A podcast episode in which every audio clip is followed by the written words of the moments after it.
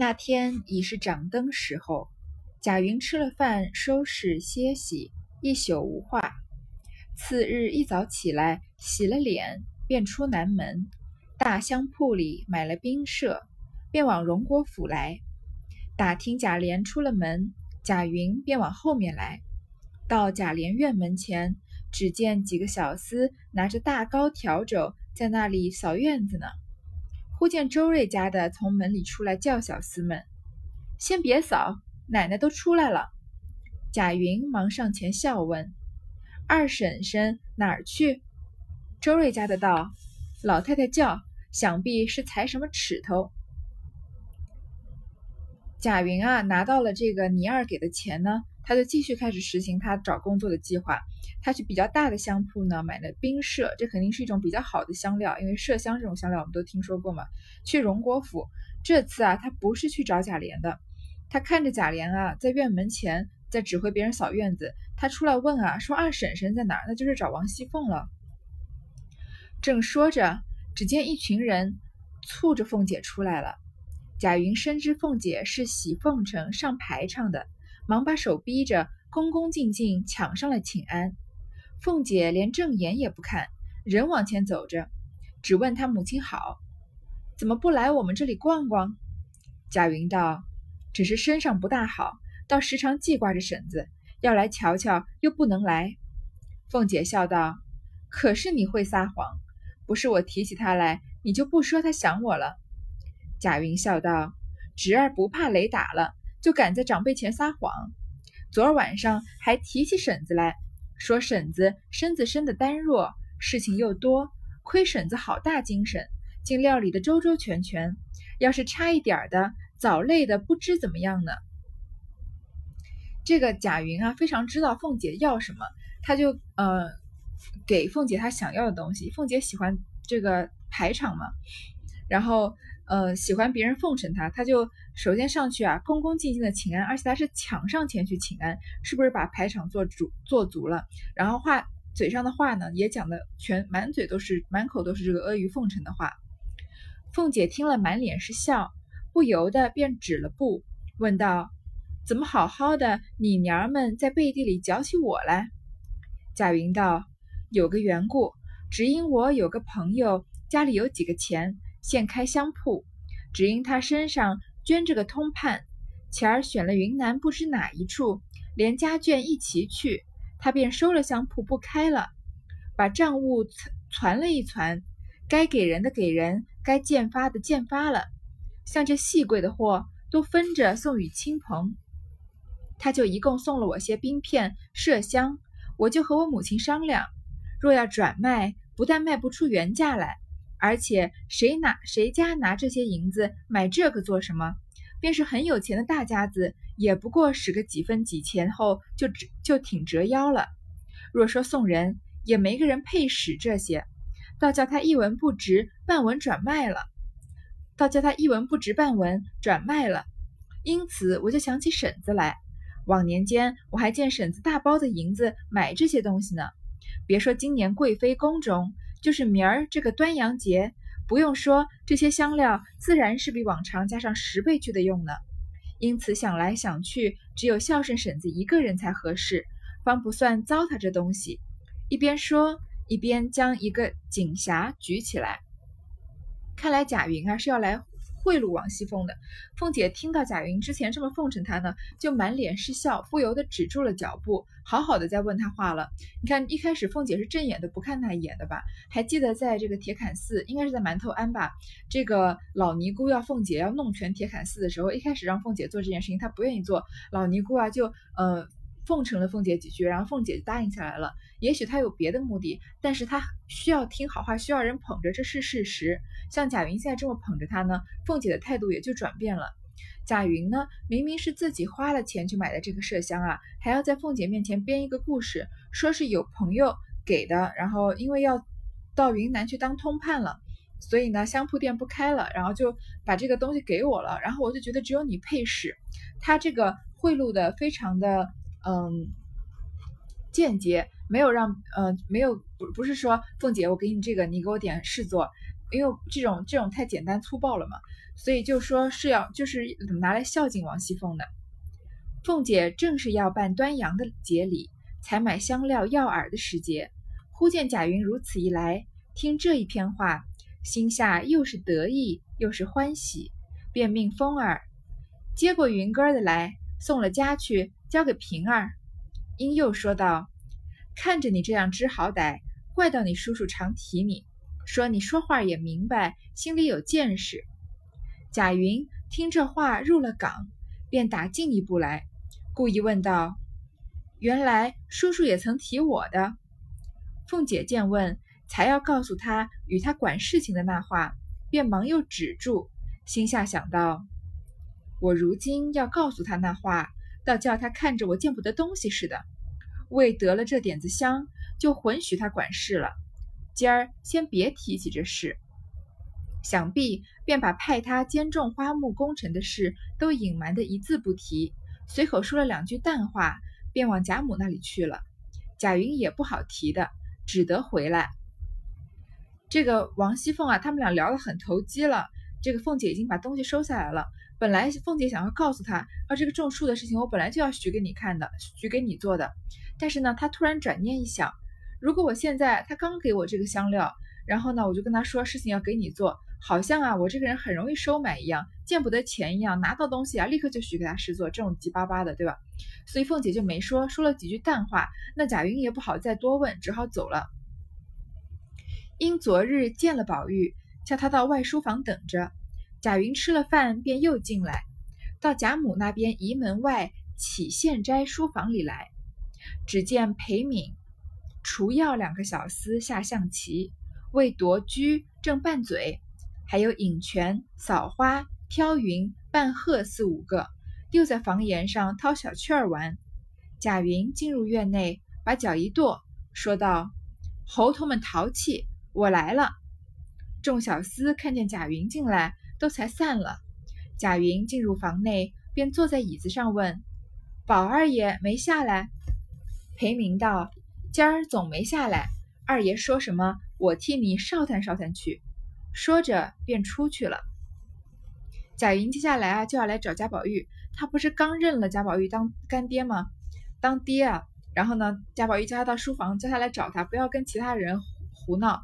然后他就看见这些小厮啊在外面下象棋啊和在玩儿。你看贾云对王熙凤的态度和对这些小厮的态度是不是完全不一样？天差地别！一跺脚啊就叫他们小猴头们淘气。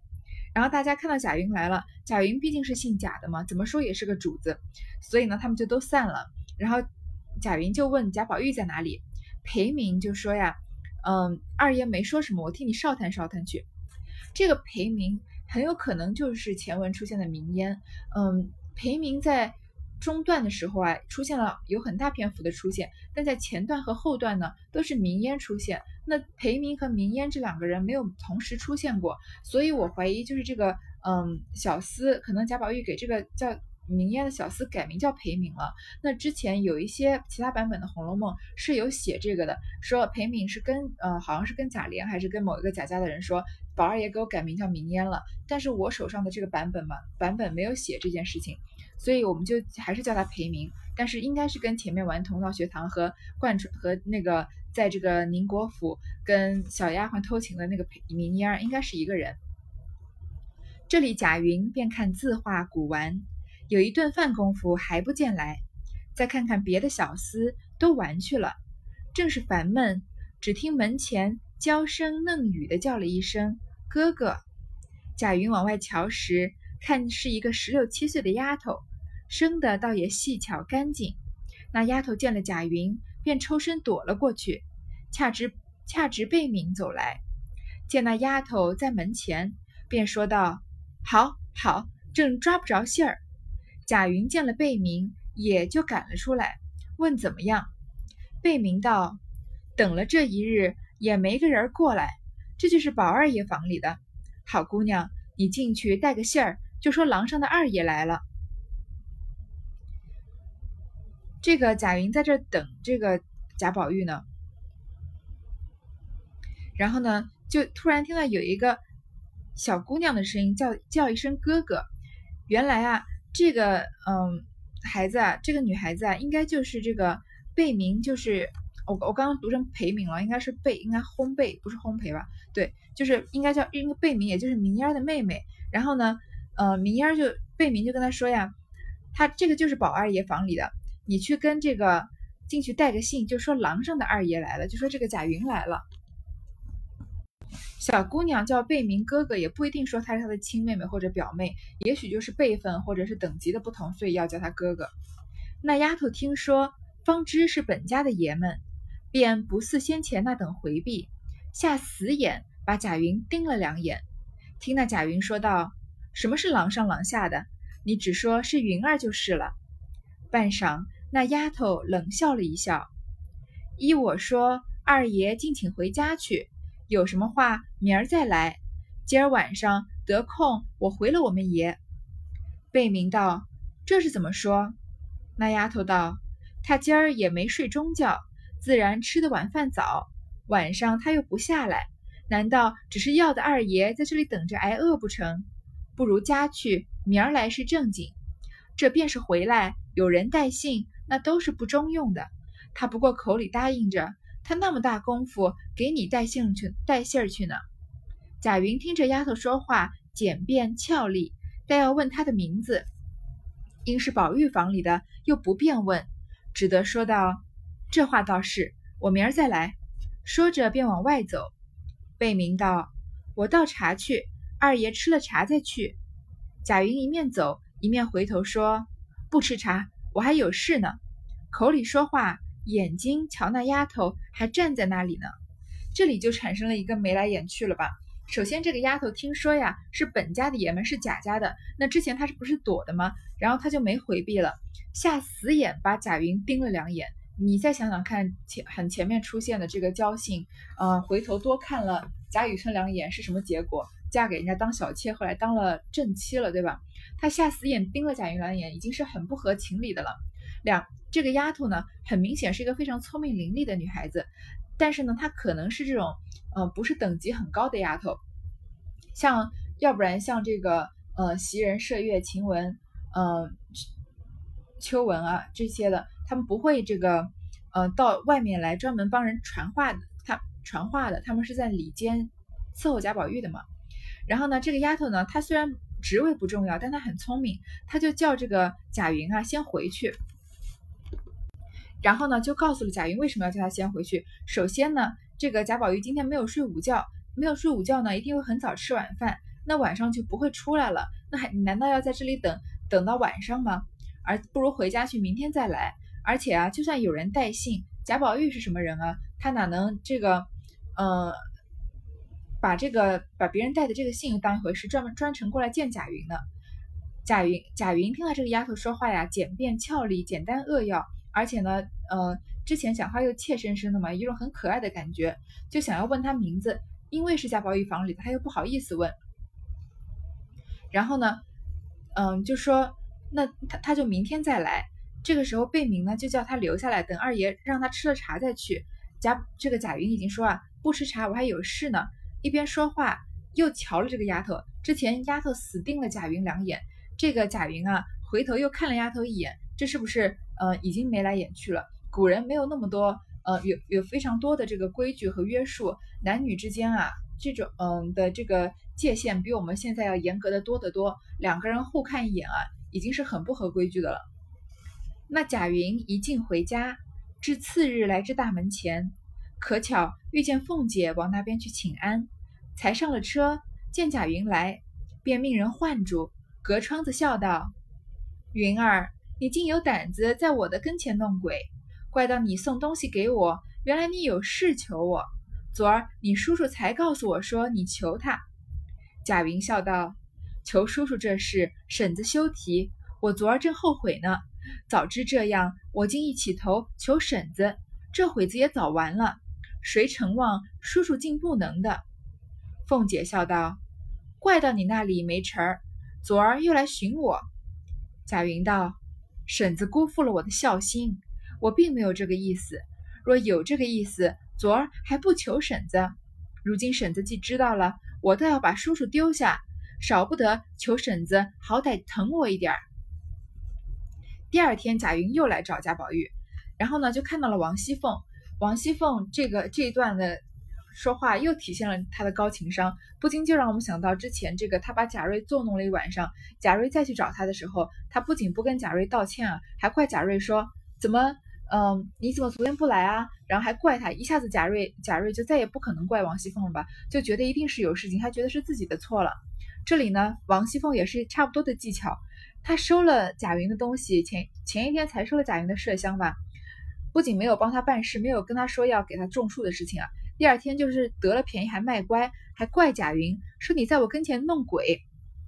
他假装不知道呀，贾云要找工作的事情，其实贾琏不早就跟他说过了吗？然后说啊，你有你要送东西给我，原来是你有事情求我呀。说昨天这个贾琏才告诉我说你有事求他。贾云呢在这里，当然他就是奉承王熙凤是他的第一要务嘛，就说求就。拼命的贬低贾琏，然后抬高王熙凤，说早知道这样啊，我一开始就应该求婶子的。这会儿啊，这件事情就这件事情早就办成了。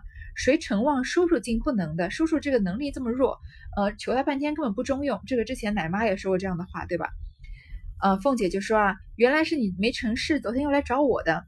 但是贾云这个时候要赌天赌地的发誓说，不不不，我是一心的孝顺婶子你的呀，我可没有意思要求你。然后如果我求你，昨天不就求了吗？今天既然你知道了呀，我倒要把叔叔丢下，少不得求婶子好歹疼我一点。就是可见王熙凤在所有人眼里都是比贾琏能力要强很多的。你想想看，这样的。呃风呃不要说风言风语了，每个人都有这样的想法，行为上也会有一定的表现。时间久了，就算王熙凤不在人前压着贾琏，虽然王熙凤在贾琏面前还是呃很守规矩的一个媳妇儿的形象，但是难道贾琏能感觉不到吗？他的媳妇呃能力太强，气焰太高，压过他太多的话，多久呃他一定能心里面能感觉得到，而且肯定是会不舒服的。所以嗯贾琏。常常要在外面的女人身上找到一种成就感，嗯，不仅是身体上的这种快感，也是他也是一个需要被认可的人。所以从后面，嗯，在这个尤二姐的那个段落出现的时候，就可以发发现贾琏内心渴望的是什么样的女人，就是一个呃温情百种的女人，非常崇拜他的女人，就是愿意在他背后当一个小女人的人，是不是就是王熙凤的反面？在王熙凤身上得不到的东西啊，贾琏拼命的在往在外面索取。凤姐冷笑道：“你们要捡远路走，叫我也难说。早告诉我一声，有什么不成的？多大点子事，耽误到这会子。那园子里还要种花，我只想不出一个人来。你早来不早完了。”贾云笑道：“既这样，婶子明儿就派我吧。”凤姐半晌道：“这个我看着不大好，等明年正月里烟火灯烛那个大宗下来，再派你吧。”贾云道：“好婶子，先把这个派了我吧。果然这个办得好，再派我那个。”凤姐笑道：“你倒会拉长线儿。罢了，要不是你叔叔说，我不管你的事，我也不过吃了饭就过来。你到午错的时候来领银子，后儿就去种树。”说毕，令人架起香车，一进去了。王熙凤到这里呢，还要吊吊胃口。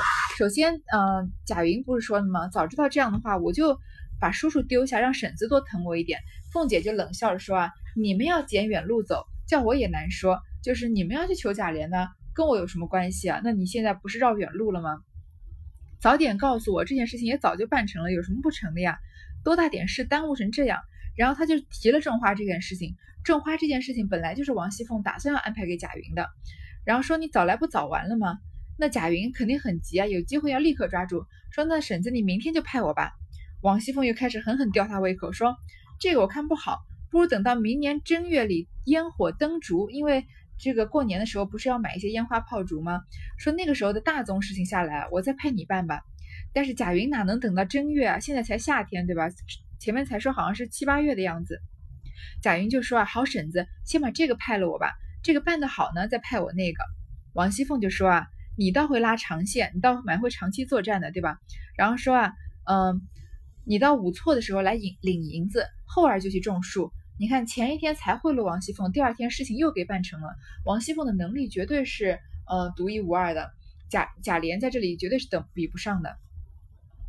贾云喜不自禁，来至起县斋打听宝玉，谁知宝玉一早。便往北静王府里去了。贾云便呆呆地坐到晌午，打听凤姐回来，便写个领票来领对牌。至院外，命人通报了，彩明走了出来，单要了领票进去，批了银数年月，一并连对牌交与了贾云。贾云接了，看那批上银数批了二百两，心中喜不自禁，翻身走到银库上，交与收牌票的，领了银子，回家告诉母亲。自是母子俱各欢俱各欢喜。次日一个五谷，贾云先找了倪二，将钱银按数还他。那倪二见贾云有了银子，他便按数收回，不在话下。这里贾云又拿了五十两，出西门找到花匠方春家里去买树，不在话下。那贾云很高兴啊，他就拿拿到这个工作了嘛，终于拿到 offer 了。然后呢，他就继续处理这个不重要的事情。就是去找贾宝玉，他的新任的爹。但是贾宝玉不是之前跟北静王很投缘吗？然后他就到北静王府去了。所以那王熙凤教他舞错的时候再来领银子。那贾云就这么做到中午，然后起了领领了银票，批了二百两。你看又是两百两银子。之前这个贾琴找到这个工作两三百两，他这边又是二百两，又嗯。有很一笔油水可以捞了吧？一下子就翻身农奴农奴把歌唱了。回家告诉母亲呢，母亲也很高兴。他先回去把找这个呃倪二呀，这个醉金刚倪二把他的钱还了。那倪二不是说了不要借条吗？但他见贾云已经有银子了，他就把钱收回来了，不在话下。这个倪二的就在后文就没有再出现过。然后呢，贾贾云就又拿了五十两去买树。你看他其实真正买树才要五十两，他。接，他拿了两百两，剩下来一百五十两，中间是不是有很大的水分他可以捞呀？